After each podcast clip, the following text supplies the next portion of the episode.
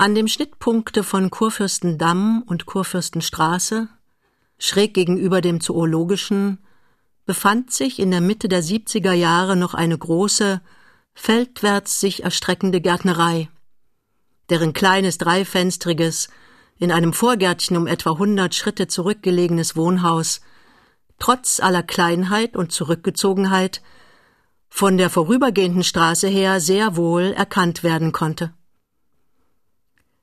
Was aber sonst noch zu dem Gesamtgewese der Gärtnerei gehörte, ja die recht eigentlich Hauptsache derselben ausmachte, war durch eben dies kleine Wohnhaus wie durch eine Kulisse versteckt und nur ein rot und grün gestrichenes Holztürmchen mit einem halb weggebrochenen Ziffernblatt unter der Turmspitze, von Uhr selbst keine Rede, ließ vermuten, dass hinter dieser Kulisse noch etwas anderes verborgen sein müsse welche Vermutung denn auch in einer von Zeit zu Zeit aufsteigenden, das Türmchen umschwärmenden Taubenschar und mehr noch in einem gelegentlichen Hundegeblaff ihre Bestätigung fand. Wo dieser Hund eigentlich steckte, das entzog sich freilich der Wahrnehmung, trotzdem die hart an der linken Ecke gelegene, von früh bis spät aufstehende Haustür einen Blick auf ein Stückchen Hofraum gestattete. Überhaupt schien sich nichts mit Absicht verbergen zu wollen. Und doch muss jeder, der zu Beginn unserer Erzählung des Weges kam, sich an dem Anblick des dreifenstrigen Häuschens und einiger im Vorgarten stehenden Obstbäume genügen lassen. Es war die Woche nach Pfingsten, die Zeit der langen Tage, deren blendendes Licht mitunter kein Ende nehmen wollte. Heut aber stand die Sonne hinter dem Wilmersdorfer Kirchturm, und statt der Strahlen, die sie den ganzen Tag über herabgeschickt hatte, lagen bereits abendliche Schatten in dem Vorgarten, dessen halb märchenhafte Stille nur noch von der Stille des von der alten Frau Nimtsch und ihrer Pflegetochter Lene mietweise bewohnten Häuschens übertroffen wurde. Frau Nimtsch selbst aber saß wie gewöhnlich an dem großen, kaum fußhohen Herd ihres die ganze Hausfront einnehmenden Vorderzimmers und sah, hockend und vorgebeugt, auf einen rußigen alten Teekessel, dessen Deckel trotzdem der Wrasen auch vorn aus der Tülle quoll, beständig hin und her klapperte. Dabei hielt die Alte beide Hände gegen die Glut und war so versunken in ihre Betrachtungen und Träumereien, dass sie nicht hörte, wie die nach dem Flur hinausführende Tür aufging und eine robuste Frauensperson ziemlich geräuschvoll eintrat. Erst als diese letztere sich geräuspert und ihre Freundin und Nachbarin, eben unsere Frau Nimtsch, mit einer gewissen Herzlichkeit bei Namen genannt hatte, wandte sich diese nach rückwärts und sagte nun auch ihrerseits freundlich und mit einem Anfluge von Schelmerei, na, das ist recht, liebe Frau Dörr, dass Sie mal wieder rüberkommen. Und noch dazu von's Schloss. Denn ein Schloss ist es und bleibt es, hat ja einen Turm. Und nu setzen Sie sich. Ihren lieben Mann habe ich eben weggehen sehen und muss ja auch. Ist ja heute sein Kegelabend. Die so freundlich als Frau Dörr begrüßte, war nicht bloß eine robuste, sondern vor allem auch eine sehr stattlich aussehende Frau, die neben dem Eindruck des Gütigen und Zuverlässigen zugleich den einer besonderen Beschränktheit machte. Die Nimtsch indessen nahm sichtlich keinen Anstoß daran und wiederholte nur Ja, sein Kegelabend. Aber was ich sagen wollte, liebe Frau Dörr, mit Dörren sein Hut, das geht nicht mehr. Der ist ja schon fuchsblank und eigentlich schimpfierlich. Sie müssen ihn ihm wegnehmen und einen anderen hinstellen. Vielleicht merkt er es nicht. Und nu rücken Sie ran hier, liebe Frau Dörr. Oder lieber da drüben auf die Hutsche? Lene, na, Sie wissen ja, ist ausgeflogen und hat mich mal wieder in Stich gelassen. Er war wohl hier. Freilich war er. Und beide sind nur ein bisschen auf Wilmersdorf zu. Den Fußweg lang. Da kommt keiner. Aber jeden Augenblick können Sie wieder hier sein. Na, da will ich doch lieber gehen. Oh, nicht doch, liebe Frau Dörr, er bleibt ja nicht. Und wenn er auch bliebe. Sie wissen ja, der ist nicht so. Weiß, weiß. Und wie steht es denn? Ja, wie soll es stehen? Ich glaube, sie denkt sowas, wenn sie es auch nicht wahrhaben will und bildet sich was ein. Oh du meine Güte, sagte Frau Dörr, während sie statt der ihr angebotenen Fußbank einen etwas höheren Schemel heranschob. Oh du meine Güte, denn ist es schlimm, immer wenn das Einbilden anfängt, fängt auch das Schlimme an. Das ist wie Amen in der Kirche. Sehen Sie, liebe Frau Nimtsch, mit mir war es ja eigentlich ebenso. Man bloß nichts von Einbildung, und bloß darum war es auch wieder ganz anders. Frau Nimtsch verstand augenscheinlich nicht recht, was die Dörr meinte, weshalb diese fortfuhr, und weil ich mir nie was in den Kopf setzte, darum ging es immer ganz glatt und gut. Und ich hab nur Dörren, na, viel ist es nicht, aber es ist doch was Anständiges und man kann sich überall sehen lassen. Und drum bin ich auch in die Kirche mit ihm gefahren und nicht bloß Standesamt. Bei Standesamt reden sie immer noch. Die Nimmt schnickte. Frau Dörr aber wiederholte, ja, in die Kirche, in die Matthäi-Kirche und bei Büchseln. Aber was ich eigentlich sagen wollte, sehen Sie, liebe Frau Nimtsch, ich war ja wohl eigentlich größer und anziehlicher als die Lene, und wenn ich auch nicht hübscher war, denn sowas kann man nie recht wissen, und die Geschmäcker sind so verschieden, so war ich doch so mehr im Vollen, und das mögen manche, ja, so viel ist richtig. Aber wenn ich auch sozusagen fester war und mehr im Gewicht fiel und sowas hatte, nu ja, ich hatte sowas, so war ich doch immer Mann, ganz einfach und beinahe simpel. Und was nur er war, mein Graf mit seinen 50 auf dem Buckel, na, der war auch mal ganz simpel und bloß immer kreuzfidel und unanständig. Und da reichen ja keine hundert Mal, dass ich ihm gesagt habe, nee, nee, Graf, das geht nicht. Sowas verbitt ich mir. Und immer die Alten sind so. Und ich sage bloß, liebe Frau Nimtsch, Sie können sich sowas gar nicht denken. Grässlich war es. Und wenn ich mir nur der Lene ihren Baron ansehe, dann schämt es mir immer noch, wenn ich denke, wie meiner war.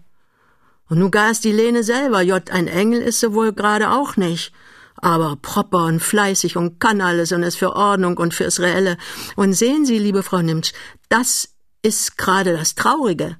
Was da so rumfliegt, heute hier und morgen da, na, das kommt nicht um. Das fällt wie die Katz immer wieder auf die vier Beine. Aber so ein gutes Kind, das alles ernsthaft nimmt und alles aus Liebe tut, ja, das ist schlimm. Oder vielleicht ist es auch nicht so schlimm. Sie haben sie ja bloß angenommen und ist nicht ihr eigen Fleisch und Blut. Und vielleicht ist es eine Prinzessin oder sowas. Frau Nimmt schüttelte bei dieser Vermutung den Kopf und schien antworten zu wollen.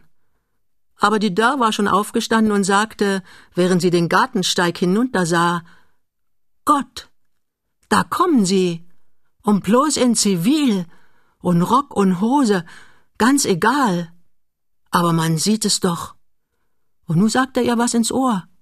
Und sie lacht so vor sich hin, aber ganz rot ist sie geworden. Und nu geht er. Und nu? Wahrhaftig. Ich glaube, er dreht noch mal um. Nee, er grüßt bloß noch mal. Und sie wirft ihm Kussfinger zu. Ja, das glaub ich. Sowas lass ich mir gefallen. Nee, so war meiner nicht. Frau Dörr sprach noch weiter, bis Lene kam und die beiden Frauen begrüßte. Andern Vormittags schien die schon ziemlich hochstehende Sonne auf den Hof der Dörrschen Gärtnerei und beleuchtete hier eine Welt von Baulichkeiten, unter denen auch das Schloss war, von dem Frau Nimtsch am Abend vorher mit einem Anfluge von Spott und Schelmerei gesprochen hatte. Ja, dies Schloss. In der Dämmerung hätte es bei seinen großen Umrissen wirklich für etwas derartiges gelten können. Heut aber, in unerbittlich heller Beleuchtung daliegend, sah man nur zu deutlich, dass der ganze bis hoch hinauf mit gotischen Fenstern bemalte Bau nichts als ein jämmerlicher Holzkasten war, in dessen beide Giebelwände man ein Stück Fachwerk mit Stroh und Lehmfüllung eingesetzt hatte, welchem vergleichsweise soliden Einsatze zwei Giebelstuben entsprachen. Alles andere war bloß Steindiele, von der aus ein Gewirr von Leitern zunächst auf einen Boden und von diesem höher hinauf in das als Taubenhaus dienende Türmchen führte. Früher, in Vordörscher Zeit, hatte der ganze riesige Holzkasten als bloße Remise zur Aufbewahrung von Bohnenstangen und Gießkannen, vielleicht auch als Kartoffelkeller gedient. Seit aber vor so und so viel Jahren die Gärtnerei von ihrem gegenwärtigen Besitzer gekauft worden war, war das eigentliche Wohnhaus an Frau Nimtsch vermietet und der gotisch bemalte Kasten unter Einfügung der schon erwähnten zwei Giebelstuben zum Aufenthalt für den damals verwitweten Dörr hergerichtet worden. Eine höchst primitive Herrichtung, an der seine bald danach erfolgende Wiederverheiratung nichts geändert hatte. Sommers war diese beinahe fensterlose Remise mit ihren Steinfliesen und ihrer Kühle kein übler Aufenthalt. Um die Winterzeit aber hätte Dörr und Frau samt einem aus erster Ehe stammenden zwanzigjährigen, etwas geistesschwachen Sohn einfach erfrieren müssen, wenn nicht die beiden großen, an der anderen Seite des Hofes gelegenen Treibhäuser gewesen wären. In diesen verbrachten alle drei Dörrs die Zeit von November bis März ausschließlich. Aber auch in der besseren und sogar in der heißen Jahreszeit spielte sich das Leben der Familie, wenn man nicht gerade vor der Sonne Zuflucht suchte, zu großen Teile vor und in diesen Treibhäusern ab, weil hier alles am bequemsten lag. Hier standen die Treppchen und Estraden, auf denen die jeden Morgen aus den Treibhäusern hervorgeholten Blumen ihre frische Luft schöpfen durften. Hier war der Stall mit Kuh und Ziege, hier die Hütte mit dem Ziehhund, und von hier aus erstreckte sich auch das wohl fünfzig Schritte lange Doppelmistbeet mit einem schmalen Gang dazwischen, bis an den großen, weiter zurückgelegenen Gemüsegarten. In diesem sah es nicht sonderlich ordentlich aus. Einmal, weil Dörr keinen Sinn für Ordnung, außerdem aber eine so große Hühnerpassion hatte, dass er diesen seinen Lieblingen ohne Rücksicht auf den Schaden, den sie stifteten, überall herumzupicken gestattete. Groß freilich war dieser Schaden nie, da seiner Gärtnerei die Spargelanlagen abgerechnet alles Feinere fehlte. Na, Suselchen, empfing er seine bessere Hälfte, da bist du ja. Hast du wohl gesehen, Bollmann seiner war wieder da. Höre, der muss dran glauben. Und denn brat ich ihn aus, ein bisschen Fett wird er ja wohl haben. Und Sultan kann denn die Grieben kriegen. Und Hundefett, höre, Susel? Und er wollte sich augenscheinlich in eine seit einiger Zeit von ihm bevorzugten Gichtbehandlungsmethode vertiefen. In diesem Augenblick aber des Spargelkorbes am Arme seiner Frau gewahr werdend, unterbrach er sich und sagte, na, nur zeige mal her. Hat's denn gefleckt? I nu, sagte Frau Dörr und hielt ihm den kaum halb gefüllten Korb hin, dessen Inhalt er kopfschüttelnd durch die Finger gleiten ließ, denn es waren meist dünne Stangen und viel Bruch dazwischen. Höre, Suse, es bleibt dabei, du hast keine Spargelaugen. Oh, ich habe schon. Man bloß hexen kann ich nicht. Na, wir wollen nicht streiten, Susel. Mehr wird es doch nicht. Aber zum Verhungern ist es. I, es denkt nicht dran, lass doch das ewige Gerede da. Sie stecken ja drin. Und ob sie nur heute rauskommen oder morgen, ist ja ganz egal. Eine tüchtige Husche, so wie die vor Pfingsten, und du sollst mal sehen. Und Regen gibt es. Die Wassertonne riecht schon wieder und die große Kreuzspinn ist in die Ecke gekrochen. Aber du willst jeden Tag alles haben, das kannst du nicht verlangen. Dörr lachte. Na, binde man alles gut zusammen. Und den kleinen Murks auch. Und du kannst ja denn auch was ablassen. Ach, rede doch nicht so, unterbrach ihn die sich über seinen Geiz beständig ärgernde Frau, zog ihn aber, was er immer als Zärtlichkeit nahm, auch heute wieder am Ohrzipfel und ging auf das Schloss zu, wo sie sich's auf dem Steinfliesenflur bequem machen und die Spargelbündel binden wollte. Kaum aber, dass sie den hier immer bereitstehenden Schemel bis an die Schwelle vorgerückt hatte, so hörte sie, wie schräg gegenüber, in dem von der Frau Nimtsch bewohnten dreifenstrigen Häuschen, ein Hinterfenster mit einem kräftigen Ruck aufgestoßen und gleich darauf eingehakt wurde. Zugleich sah sie Lene, die mit einer weiten lila gemusterten Jacke über dem Friesrock und einem Häubchen auf dem aschblonden Haar freundlich zu ihr hinübergrüßte. Dörr erwiderte den Gruß mit gleicher Freundlichkeit und sagte dann Immer Fenster auf, das ist recht, Lenechen. Und fängt auch schon an, heiß zu werden. Es gibt heute noch was. Ja, und Mutter hat von der Hitze schon ihr Kopfweh, und da will ich doch lieber in der Hinterstube plätten. Ist auch hübscher hier. Vorne sieht man ja keinen Menschen. Hast recht, antwortete die Dörr. Na, da werd ich mal ein bisschen ans Fenster rücken. Wenn man so spricht, geht einen alles besser von der Hand. Ach, das ist lieb und gut von Ihnen, Frau Dörr, aber hier am Fenster ist ja gerade die pralle Sonne. Schad nichts, Lene. Da bring ich meinen Marchtschirm mit, altes Ding und lauter Flicken, aber tut immer noch seine Schuldigkeit. Und ehe fünf Minuten um waren, hatte die gute Frau Dörr ihren Schemel bis an das Fenster geschleppt und saß nun unter ihrer Schirmstellage so behaglich und selbstbewusst, als ob es auf dem Gendarmenmarkt gewesen wäre. Drinnen aber hatte Lene das Plättbrett auf zwei dicht ans Fenster gerückte Stühle gelegt und stand nun so nah, dass man sich mit Leichtigkeit die Hand reichen konnte. Dabei ging das Plätteisen emsig hin und her. Und auch Frau Dörr war fleißig beim Aussuchen und Zusammenbinden. Und wenn sie dann und wann von ihrer Arbeit aus ins Fenster hineinsah, sah sie, wie nach hinten zu der kleine Plättofen glühte, der für neue heiße Bolzen zu sorgen hatte. Du könntest mir mal einen Teller geben, Lene, Teller oder Schüssel. Und als Lene gleich danach brachte, was Frau Dörr gewünscht hatte, tat diese den Bruchspargel hinein, den sie während des Sortierens in ihrer Schürze behalten hatte. Da, Lene, das gibt ne Spargelsuppe und ist so gut wie das andere, denn dass es immer die Köppe sein müssen, ist ja dummes Zeug. Ebenso wie mit dem Blumenkohl. Immer Blume, Blume, die reine Einbildung. Der Strunk ist eigentlich das Beste. Da sitzt die Kraft drin. Und die Kraft ist immer die Hauptsache. Gott, Sie sind immer so gut, Frau Dörr. Aber was wird nur Ihr Alter sagen? Der? Ach, Leneken, was der sagt, ist ganz egal. Der redet doch.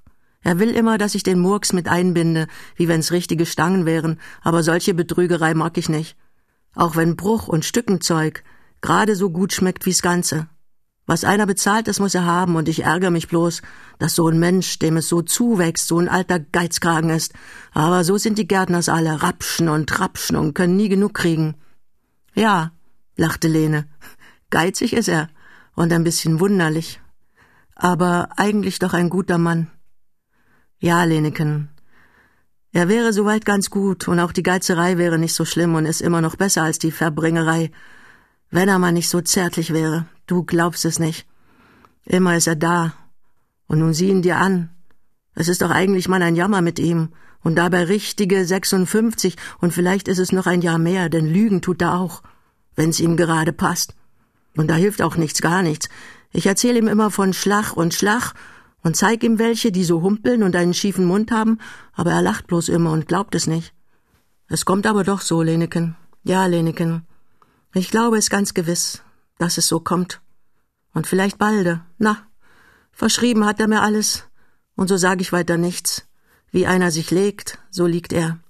Aber was reden wir von Schlag und Dörr und dass er bloß O-Beine hat, Jott, mein Lenechen. Da gibt es ganz andere Leute, die sind so gerade gewachsen wie eine Tanne. Nicht wahr, Lene? Lene wurde hierbei noch röter, als sie schon war, und sagte, der Bolzen ist kalt geworden. Und vom Plättbrett zurücktretend ging sie bis an den eisernen Ofen und schüttete den Bolzen in die Kohlen zurück, um einen neuen herauszunehmen. Alles war das Werk eines Augenblicks. Und nun ließ sie mit einem geschickten Ruck den neuen glühenden Bolzen vom Feuerhaken in das Blätteisen niedergleiten, klappte das Türchen wieder ein und sah nun erst, dass Frau Dörr noch immer auf Antwort wartete. Sicherheitshalber aber stellte die gute Frau die Frage nochmal und setzte gleich hinzu Kommt er denn heute? Ja, wenigstens hat er es versprochen. Nu sage mal, Lene, fuhr Frau Dörr fort, wie kam es denn eigentlich? Mutter Nimtsch sagt nie was, und wenn sie was sagt, dann ist es auch man immer so so, nicht hü und nicht hot, und immer bloß halb und so konfuse. Nur sage du mal, ist es denn wahr, dass es in Strahlau war?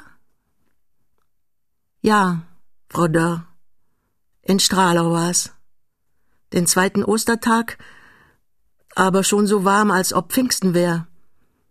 Und weil Lina Ganzauge gern Kahn fahren wollte, nahmen wir einen Kahn, und Rudolf, den Sie ja wohl auch kennen, und der ein Bruder von Lina ist, setzte sich ans Steuer. Jott, Rudolf. Rudolf ist ja noch ein Junge.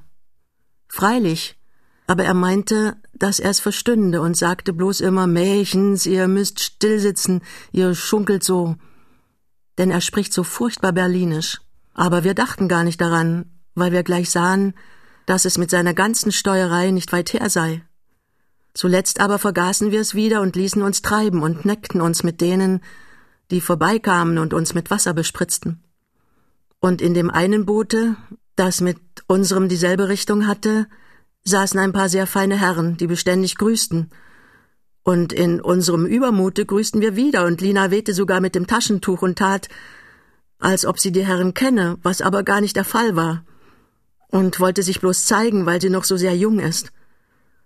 Und während wir noch so lachten und scherzten und mit dem Bruder bloß so spielten, sahen wir mit einem Male, dass von Treptow her das Dampfschiff auf uns zukam. Und wie Sie sich denken können, liebe Frau Dörr, waren wir auf den Tod erschrocken und riefen in unserer Angst Rudolfen zu, dass er uns heraussteuern solle. Der Junge aber war aus Rand und Band und steuerte bloß so, dass wir uns beständig im Kreise drehten. Und nun schrien wir und wären sicherlich überfahren worden, wenn nicht in eben diesem Augenblicke das andere Boot mit den zwei Herren sich unserer Not erbarmt hätte. Mit ein paar Schlägen war es neben uns, und während der eine mit einem Bootshaken uns fest und scharf heranzog und an das eigene Boot ankoppelte, ruderte der andere sich und uns aus dem Strudel heraus, und nur einmal war es noch, als ob die große vom Dampfschiff her auf uns zukommende Welle uns umwerfen wolle. Der Kapitän drohte denn auch wirklich mit dem Finger. Ich sah es inmitten all meiner Angst. Aber auch das ging vorüber, und eine Minute später waren wir bis an Stralow heran, und die beiden Herren, denen wir unsere Rettung verdankten, sprangen ans Ufer und reichten uns die Hand und waren uns als richtige Kavaliere beim Aussteigen behilflich.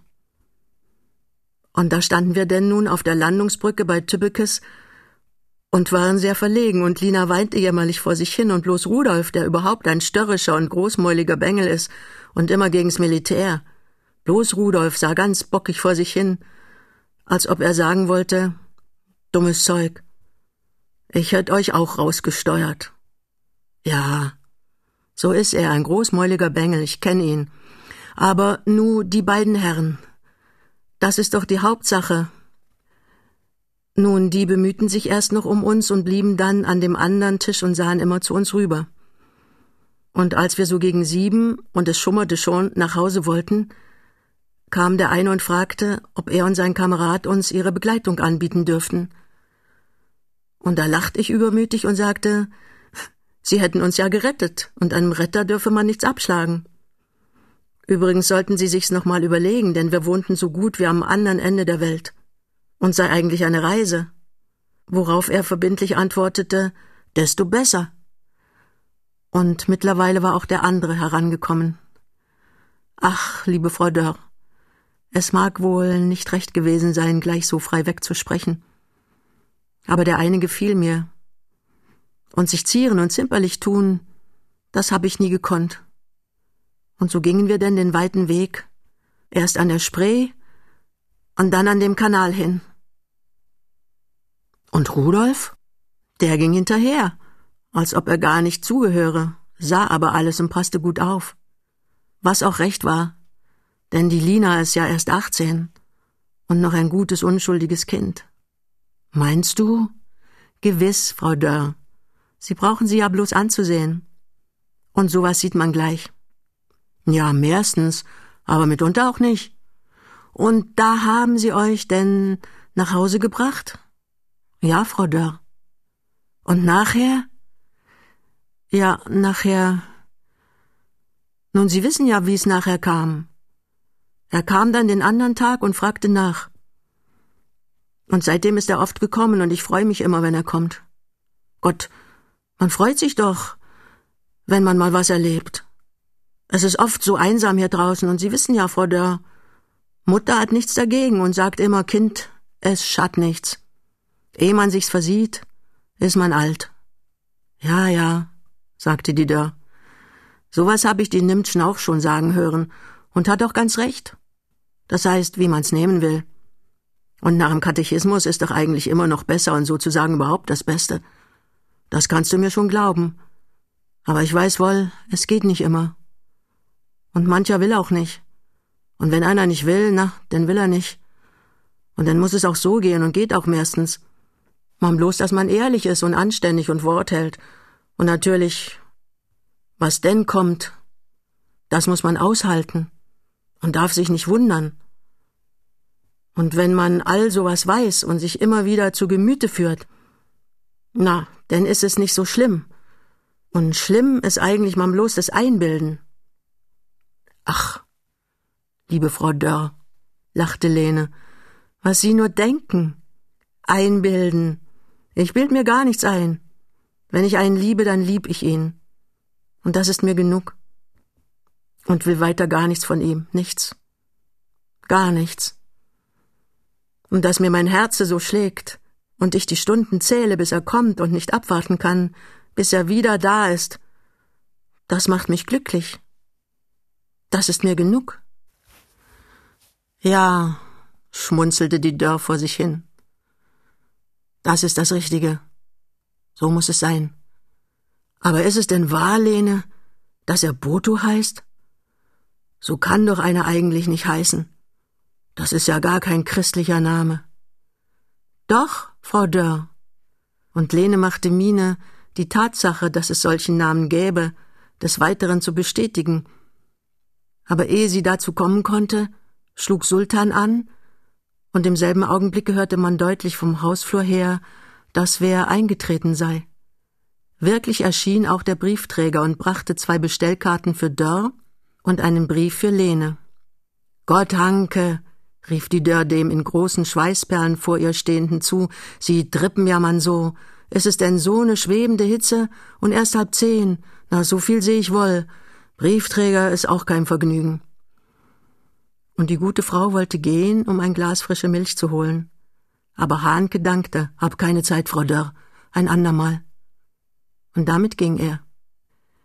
Lene hatte mittlerweile den Brief erbrochen. Na, was schreibt er? Er kommt heut nicht, aber morgen. Ach, es ist so lange bis morgen. Ein Glück, dass ich Arbeit habe. Je mehr Arbeit, desto besser. Und ich werde heut Nachmittag in Ihren Garten kommen und graben helfen aber Dörr darf nicht dabei sein. I Gott bewahre. Und nun war der andere Abend da, zu dem Baron Boto sich angemeldet hatte. Lene ging im Vorgarten auf und ab. Drinnen aber in der großen Vorderstube saß wie gewöhnlich Frau Nimtsch am Herd, um den herum sich auch heute wieder die vollzählig erschienene Familie Dörr gruppiert hatte. Frau Dörr strickte mit großen Holznadeln an einer blauen für ihren Mann bestimmten Wolljacke, die, vorläufig noch ohne rechte Form, nach Art eines großen Flieses auf ihrem Schoß lag. Neben ihr, die Beine bequem übereinander geschlagen, rauchte Dörr aus einer Tonpfeife. Während der Sohn in einem dicht am Fenster stehenden Großvaterstuhle saß und seinen Rotkopf an die Stuhlwange lehnte. Jeden Morgen bei Hahnenschrei aus dem Bett war er auch heute wieder vor Müdigkeit eingeschlafen. Gesprochen wurde wenig, und so hörte man denn nichts als das Klappern der Holznadeln und das Knabbern des Eichhörnchens, das mitunter aus seinem Schilderhäuschen herauskam und sich neugierig umsah. Nur das Herdfeuer und der Widerschein des Abendrots gaben etwas Licht.